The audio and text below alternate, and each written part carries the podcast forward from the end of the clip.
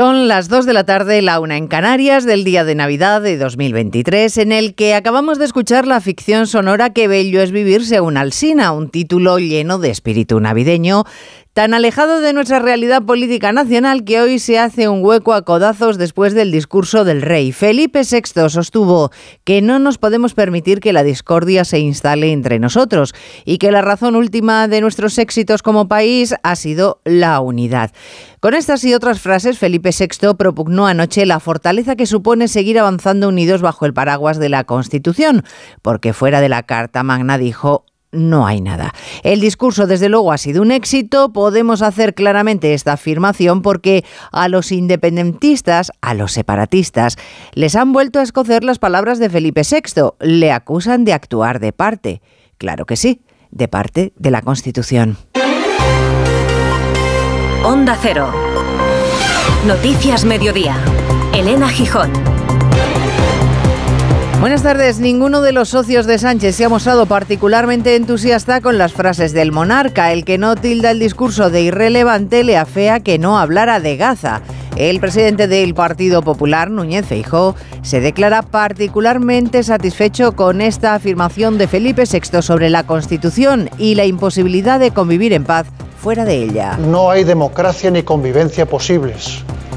No hay libertades sino imposición. No hay ley sino arbitrariedad. Fuera de la Constitución no hay una España en paz y libertad. Y junto a la Constitución, España. No hay apoyo político de Sánchez que no haya criticado al rey, desde el más tibio PNV que considera que la Constitución no es nada flexible y no ha logrado dar respuesta a los retos territoriales, hasta los independentistas catalanes a los que este discurso les ha gustado tan poco como el que el rey hizo unos días después de, de la declaración unilateral de independencia, llamando a mantenerse dentro de la Constitución. Y esto, claro, no ha sido del agrado del presidente de la Generalitat, Per Aragonés. Un discurso on, uh, un discurso en el cual aún resuenan las palabras del 3 de octubre del 2017, cuando la relación de Cataluña con la monarquía se rompió por completo. Los catalans y catalanas van trencar. Hay más noticias de la actualidad de la mañana que vamos a repasar ya en titulares con Paloma de Prada y Jessica de Jesús. Después de tres semanas sin saber del paradero de Navalny, su abogado anuncia que el líder opositor ruso está en una cárcel cerca de la cordillera de los Urales, en el Círculo Polar Ártico. Ha podido visitarle hoy y confirma en las redes sociales que está bien. Salvamento Marítimo rescata en las últimas horas cuatro embarcaciones con 241 migrantes a bordo cuando se encontraban en aguas cercanas de las islas del Hierro y Tenerife. Otra patera ha logrado llegar a una playa de Melilla. Cinco de sus ocho ocupantes huyeron a la carrera. El gobierno aprobará el miércoles en el último Consejo de Ministros del año la prórroga de algunas medidas anticrisis que caducan el próximo 31 de diciembre, entre ellas la rebaja del IVA de los alimentos básicos que se extenderá hasta el 30 de junio. Primer discurso público desde que empezó la guerra en Gaza del líder de Hamas en la franja. Sinuar asegura que los enfrentamientos con Israel son una batalla feroz y sin precedentes. Esta noche al menos 70 personas han muerto en el ataque israelí al campo de refugiados de Almagazi. El Papa Francisco recuerda los conflictos abiertos en el mundo en su mensaje de Navidad desde el balcón de San Pedro antes de la bendición Urbi et Orbe. El pontífice ha pedido que no se siga alimentando el odio en Gaza y que se encuentre una solución a la cuestión palestina. Servicios de emergencias de la Comunidad de Madrid reciben durante la Nochebuena más de 1.700 llamadas, la mayoría por agresiones y reyertas que se han incrementado un 32% con respecto a la Nochebuena del año pasado. En cuanto al tiempo, nos espera más frío y más precipitaciones en esta recta final del año, aunque en esta jornada de Navidad el cielo se va a mantener despejado en casi el país. Seguiremos disfrutando de momento de las navidades sin lluvias y con mucho frío, porque hoy solo se superarán los 15 grados en el Mediterráneo y en algunas zonas de la cornisa cantábrica como Gijón o Bilbao. En el resto del país las temperaturas continúan su descenso, que será acusado sobre todo en las zonas del interior, donde los mercurios quedarán por debajo de los 12 grados. Incluso en algunos puntos como Castilla y León no subirán de los 4.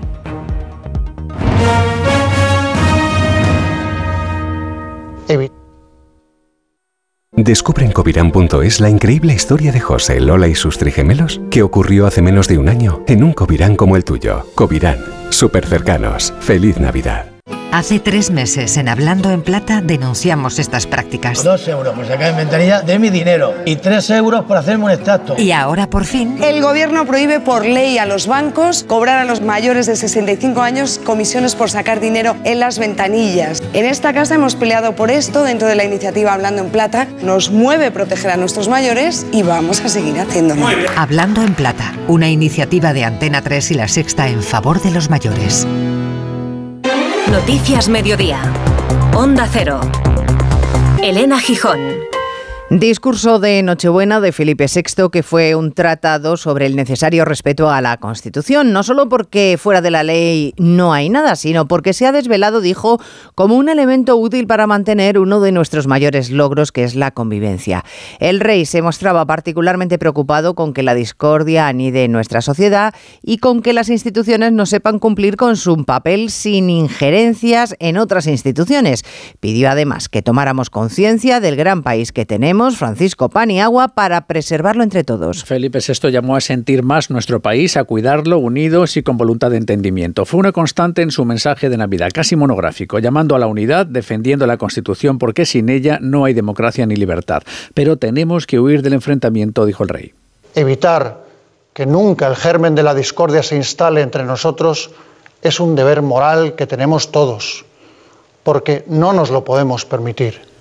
El rey afirmó que no solo hay que respetar la Constitución, sino también conservar su identidad. En un año en el que el presidente de los jueces pidió a las fuerzas políticas que les dejaran en paz, el rey pidió anoche respeto entre instituciones. Debemos respetar también a las demás instituciones en el ejercicio de sus propias competencias y contribuir mutuamente a su fortalecimiento y a su prestigio. En definitiva, el rey dijo que es la unión de los españoles la que nos traerá siempre libertad, justicia e igualdad. Detrás de la imagen de Felipe VI, una fotografía con el momento más simbólico este año para la familia real, el juramento de la Constitución de la princesa Leonor. Bueno, pues fíjense lo que son las cosas. Eh, el rey literalmente llamando a la unidad y a no sembrar la discordia y los independentistas que solo escuchan lo que quieren escuchar. Se quejaban de que precisamente el discurso del monarca sembraba la semilla de la separación. La verdad es que Felipe VI molesta bastante a los separatistas. Le pusieron una cruz en 2017 cuando después de la declaración unilateral de independencia llamó, fíjense qué delito, a mantenerse dentro de la ley. Tanto les escoció que todavía hoy el presidente de la Generalitat, Per Aragonés, dice que el discurso de anoche fue una continuación, Onda Cero Barcelona, Ricard Jiménez, de aquel discurso de 2017. El rechazo al discurso del rey Felipe VI une al independentismo en la ofrenda floral a Francesc Macià. El presidente de la Generalitat y líder de Esquerra, Per Aragonés, ve en las palabras del rey una continuación del discurso del 3 de octubre y lamenta que solo reciba el respaldo de la derecha y la extrema derecha. El de ayer fue la continuación del discurso del 3 de octubre de 2017. La mayor muestra es que la derecha y la extrema derecha lo aplauden. Junts, por su parte, tilda de irrelevante el discurso de unidad, asegurando que fue el propio monarca quien sembró la semilla de la discordia al denunciar el referéndum del 1 de octubre del 2017.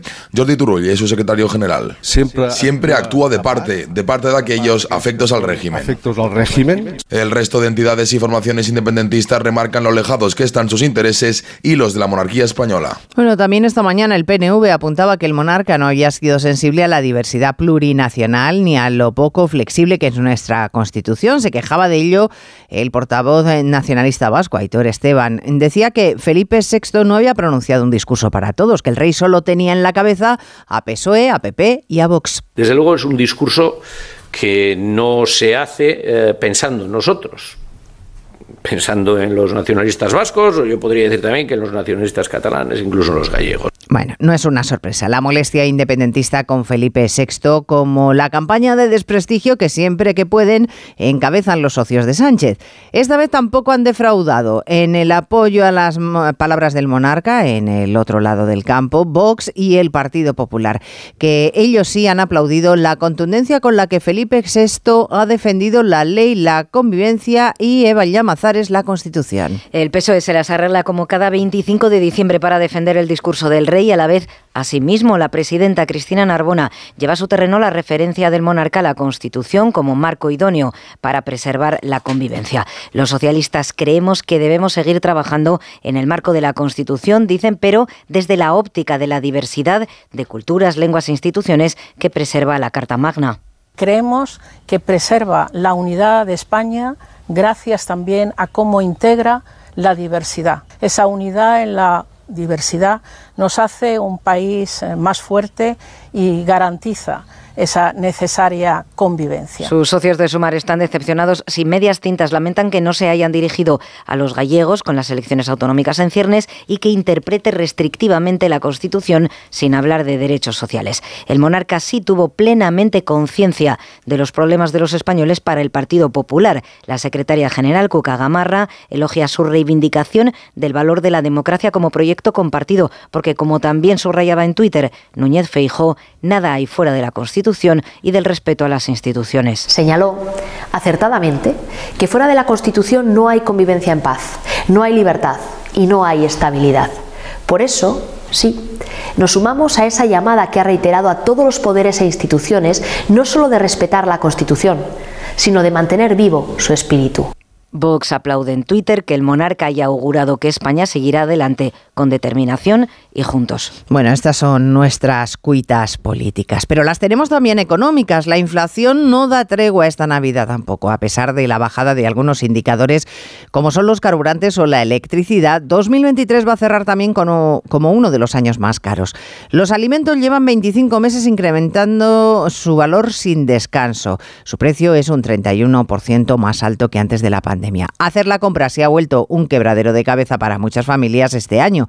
Y todo apunta a que seguirá siéndolo hasta que los precios, Ignacio Rodríguez Burgos, empiecen a moderarse el próximo ejercicio. El carrito de la compra ha sido como un carro blindado para muchas familias españolas en este 2023. El encarecimiento de los alimentos ha sido el gran dolor del bolsillo de los hogares. La inflación alimentaria ha estado por encima del 10% durante año y medio. El precio del aceite de oliva se ha triplicado en los últimos tres años y aún sigue al alza. Y el azúcar amarga al más pintado con un encarecimiento superior al 60%. También aumentaron los precios del pan, los huevos, la leche y las carnes. Desde la OCU, Enrique García piensa que el año que viene se moderará algo los costes de producción. La reducción de los costes energéticos necesariamente debería provocar un menor crecimiento de los precios. Después de la crisis energética provocada por la invasión rusa de Ucrania, el coste del gas y de los combustibles se relajaron hasta el punto de que las gasolinas están en mínimos anuales. También bajó la luz, aunque el año que viene desaparece la excepción ibérica. Los precios dependerán muy mucho de qué medidas y qué ayudas se prorrogarán en 2024. Bueno, pues esta mañana ha empezado a apuntarse que el gobierno parece haber tomado una decisión con las medidas anticrisis sobre cuáles mantiene en vigor a partir del 1 de enero.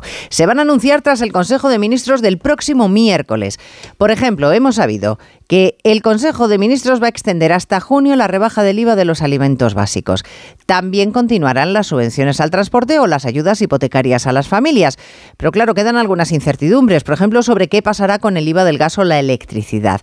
El Ejecutivo ha reiterado en las últimas semanas que todavía hay margen para prorrogar muchas de las medidas, aunque es verdad también que algunos organismos advierten de que eso va a depender, Patricia Gijón, del comportamiento de los precios en los próximos meses. Si la inflación crecerá si se acaban las medidas anticrisis. Hasta un punto calcula el Banco de España que podría subir la inflación si finalmente se retiran la rebaja del IVA de la electricidad y del gas que caducan el 31 de diciembre. Los supervisores e instituciones financieras no se han cansado de recomendar que las medidas de ayuda deben ser ya más selectivas, estar focalizadas a los que más lo necesitan por su enorme coste fiscal, unos 3.000 millones de euros. De momento sabemos que se mantendrá la rebaja del IVA de los alimentos básicos del 4% durante seis meses más. También la gratuidad del transporte público para jóvenes y desempleados. Las incógnitas se centran en la fiscalidad energética, la bombona de butano o algunas medidas laborales. El nuevo paquete de medidas lo conoceremos en el último Consejo de Ministros del año, el del próximo miércoles, día en el que, por cierto, Pedro Sánchez dará también a conocer el nombre de la persona que sustituirá al frente del Ministerio de Economía a Nadia Calviño, que toma ya posesión de la presidencia del Banco Europeo de Inversiones el próximo 1 de enero. Bueno, la inestabilidad política mundial desde luego va a ser un factor a tener muy en cuenta el año que viene por su influencia en la economía. Y tenemos varios conflictos abiertos. Por ejemplo, en la franja de Gaza, al menos 70 personas han muerto y decenas han resultado heridas en un ataque israelí sobre el campo de refugiados de Al-Maghazi en el centro de la franja. Eh, lo ha comentado el Ministerio de Sanidad gazatí, que como todos ustedes saben está controlado por Hamas. Una nueva masacre denuncia el gobierno de Gaza que acosa a las tropas israelíes de bombardear la carretera principal que une varios campamentos de refugiados en la zona central del enclave para obstaculizar así el acceso de las ambulancias y de la defensa civil a los distintos lugares. Israel responde que dice, se defiende asegurando que sus operaciones en las últimas horas en realidad están siendo un éxito porque han logrado desarticular, corresponsal Hanna Beris, la estructura de túneles de Hamas. En Israel toman con grandes reservas las acusaciones de Hamas, señalando que los terroristas siempre acusan automáticamente a Israel, inclusive en casos en los que los disparos mortales fueron de la organización. Al mismo tiempo, Israel no es que desmiente que haya habido un problema operativo por el cual un proyectil lanzado hacia Hamas se haya desviado hacia civiles, sino que señala que el tema debe ser investigado antes de poder publicar la postura oficial.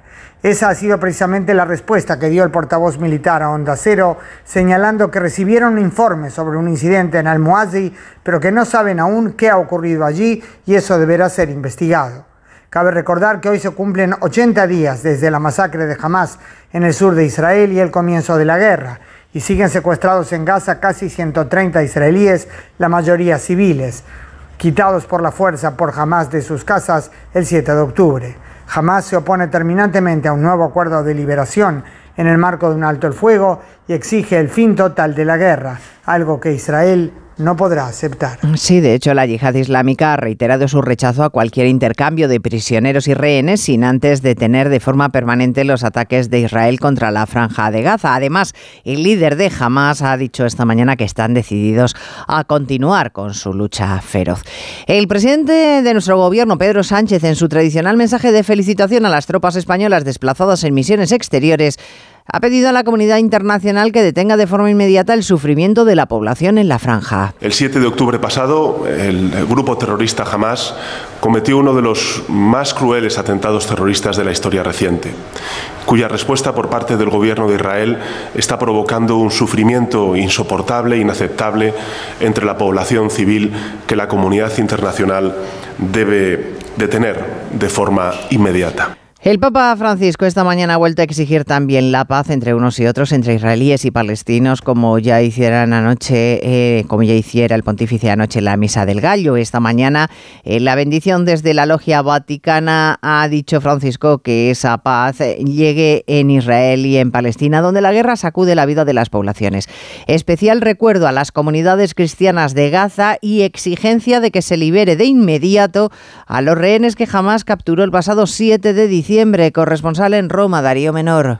En uno de los momentos más importantes del año para los católicos, el Papa ha ofrecido este mediodía desde el balcón central de la Basílica de San Pedro su tradicional mensaje navideño previo a la bendición Urbi et Orbi. Como ya había hecho la noche anterior durante la misa de vigilia de la Navidad, el pontífice ha exigido el fin del conflicto entre israelíes y palestinos. Suplico que cesen las operaciones militares con sus dramáticas consecuencias de víctimas civiles inocentes y que se remedie la desesperada situación humanitaria permitiendo la llegada de ayuda. Aprendo el arribo de ayuda. Francisco ha clamado contra la venta de armas asegurando que se trata del sector que mueve los hilos de la guerra. También ha aprovechado para recordar a las víctimas del aborto y de las migraciones y para invitar a los católicos que, como pide el niño Jesús desde el pesebre, sean la voz de quienes no la tienen. Bueno, una de las derivadas del conflicto en Gaza es el enfrentamiento en el Mar Rojo entre los hutíes y Estados Unidos. Los hutíes son un grupo que opera en Yemen, en Yemen, islamistas, y que tienen a Washington y a Israel entre sus enemigos. Su objetivo, el de los hutíes, es controlar todos los pasos marítimos de la península arábiga para controlar el comercio mundial.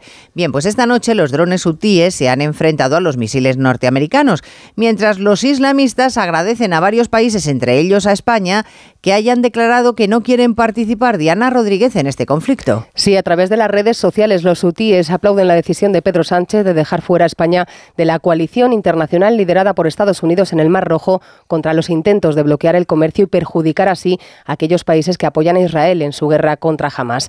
Después de varios días de vaivenes diplomáticos, los rebeldes felicitan a España en su decisión de no sumarse a esa misión guardián de la prosperidad que a su juicio no busca proteger a los barcos sino amenazar la paz.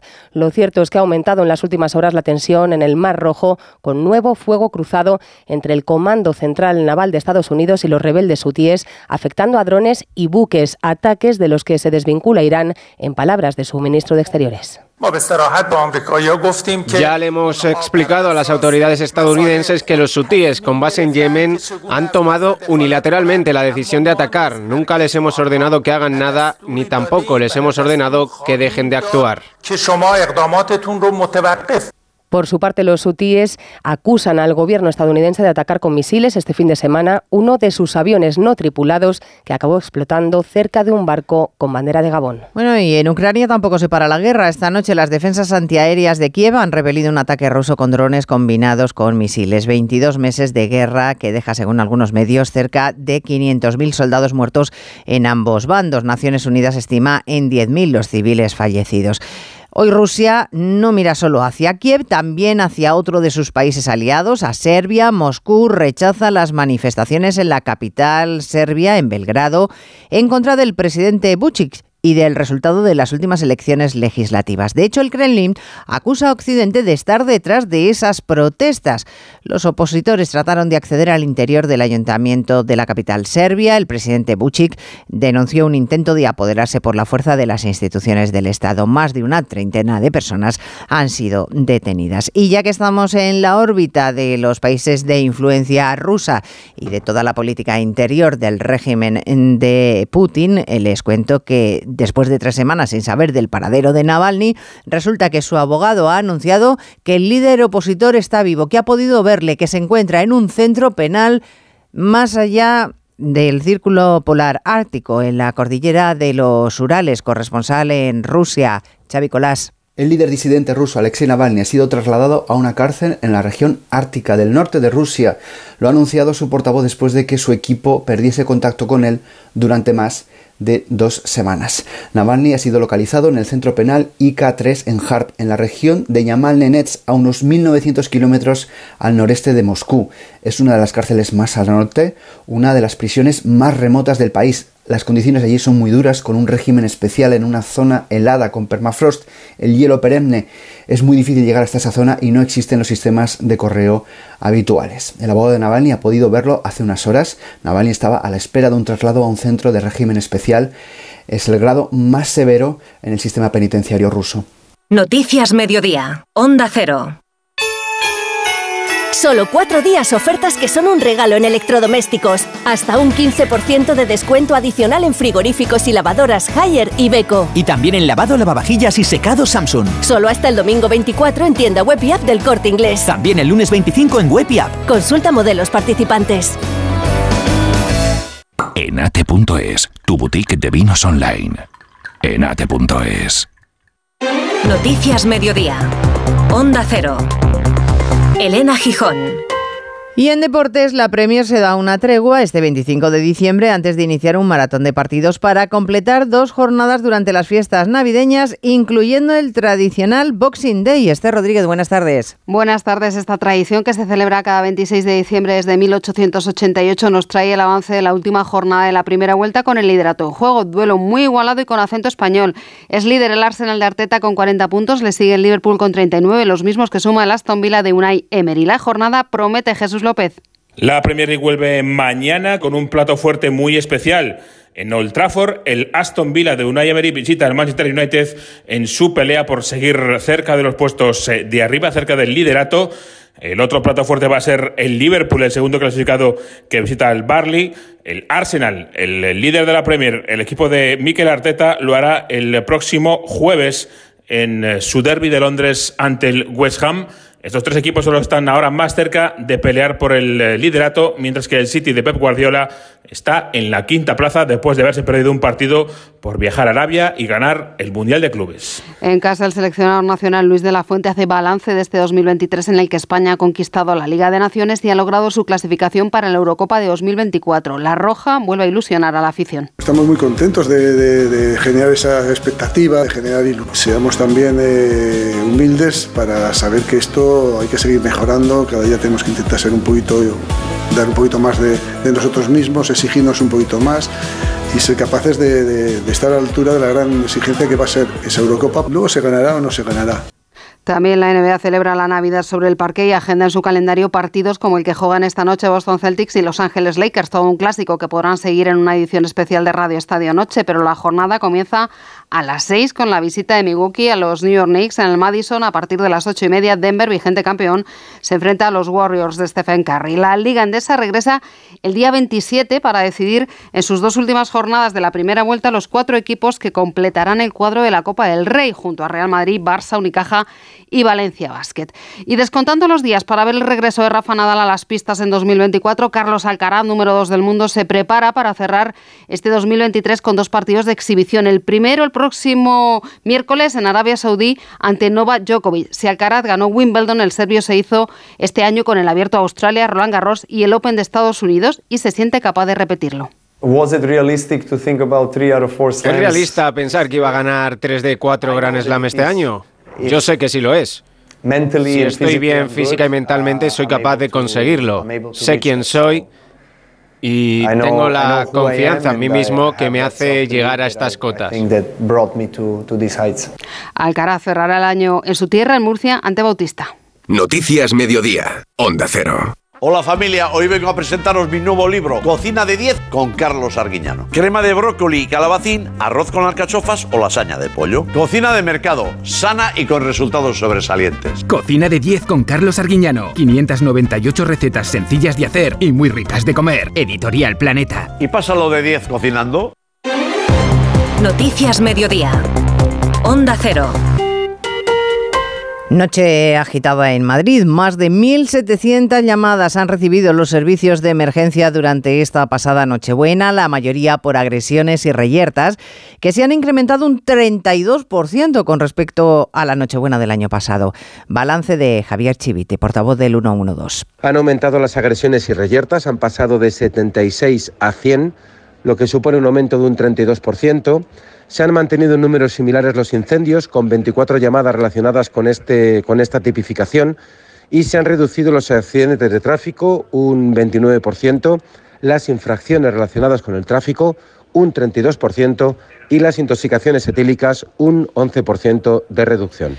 Y esta noche un millón, o en estos días, un millón de toneladas de papel y cartón, es decir, un 20% de lo reciclado en todo el año, se va a recoger durante la Navidad, ayer y hoy, según cálculos de la Asociación Española de Fabricantes de Pasta, Papel y Cartón, Aspapel. Material que se puede reciclar si hacemos bien las cosas, Mercedes Pascua. El material se recupera a través de distintas vías, como la recogida separada municipal del contenedor azul, el puerta a puerta en el pequeño comercio, los puntos limpios o los operadores privados. Según la Asociación Española de Fabricantes de Pasta, Papel y Cartón, Aspapel, se reciclaron un total de más de 5 millones de toneladas de papel y cartón usado, equivalentes a 50 estadios de fútbol llenos. España se posiciona como el tercer país de la Unión Europea con mayor volumen de reciclado de este material. El objetivo es seguir incrementando el reciclaje de papel y cartón estas Navidades y evitar que estos materiales acaben en un vertedero con las consiguientes emisiones de CO2.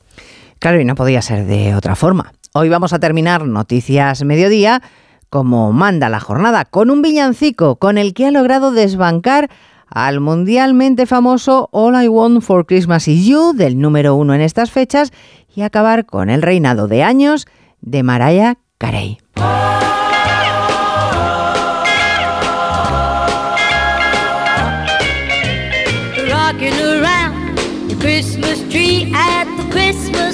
Party hop. Mistletoe hung where you can see every couple tries to stop. Pues sí, 65 años, nada más y nada menos, tiene este Rocking Around the Christmas Tree que Brenda Lee lanzó con 13 años. Hoy tiene 78 y se ha colocado en lo más alto de la lista Billboard Hot 100. Los motivos de semejante boom pueden ser el estreno de un videoclip con la melodía y lo que es más probable, la llegada de Brindalí a TikTok. Las redes sociales han vuelto a hacer su magia, esta vez para coronar a una nueva reina de las nieves.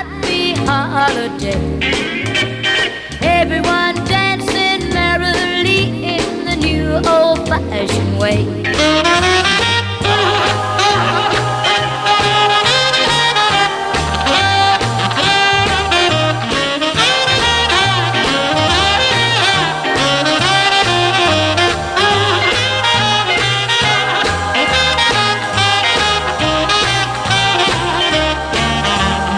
Pues de esta forma vamos a terminar. En la realización técnica ha estado Fran Montes, en la producción Jessica de Jesús. Gracias señores por estar ahí, por acompañarnos el día de Navidad. Feliz fiesta y hasta mañana.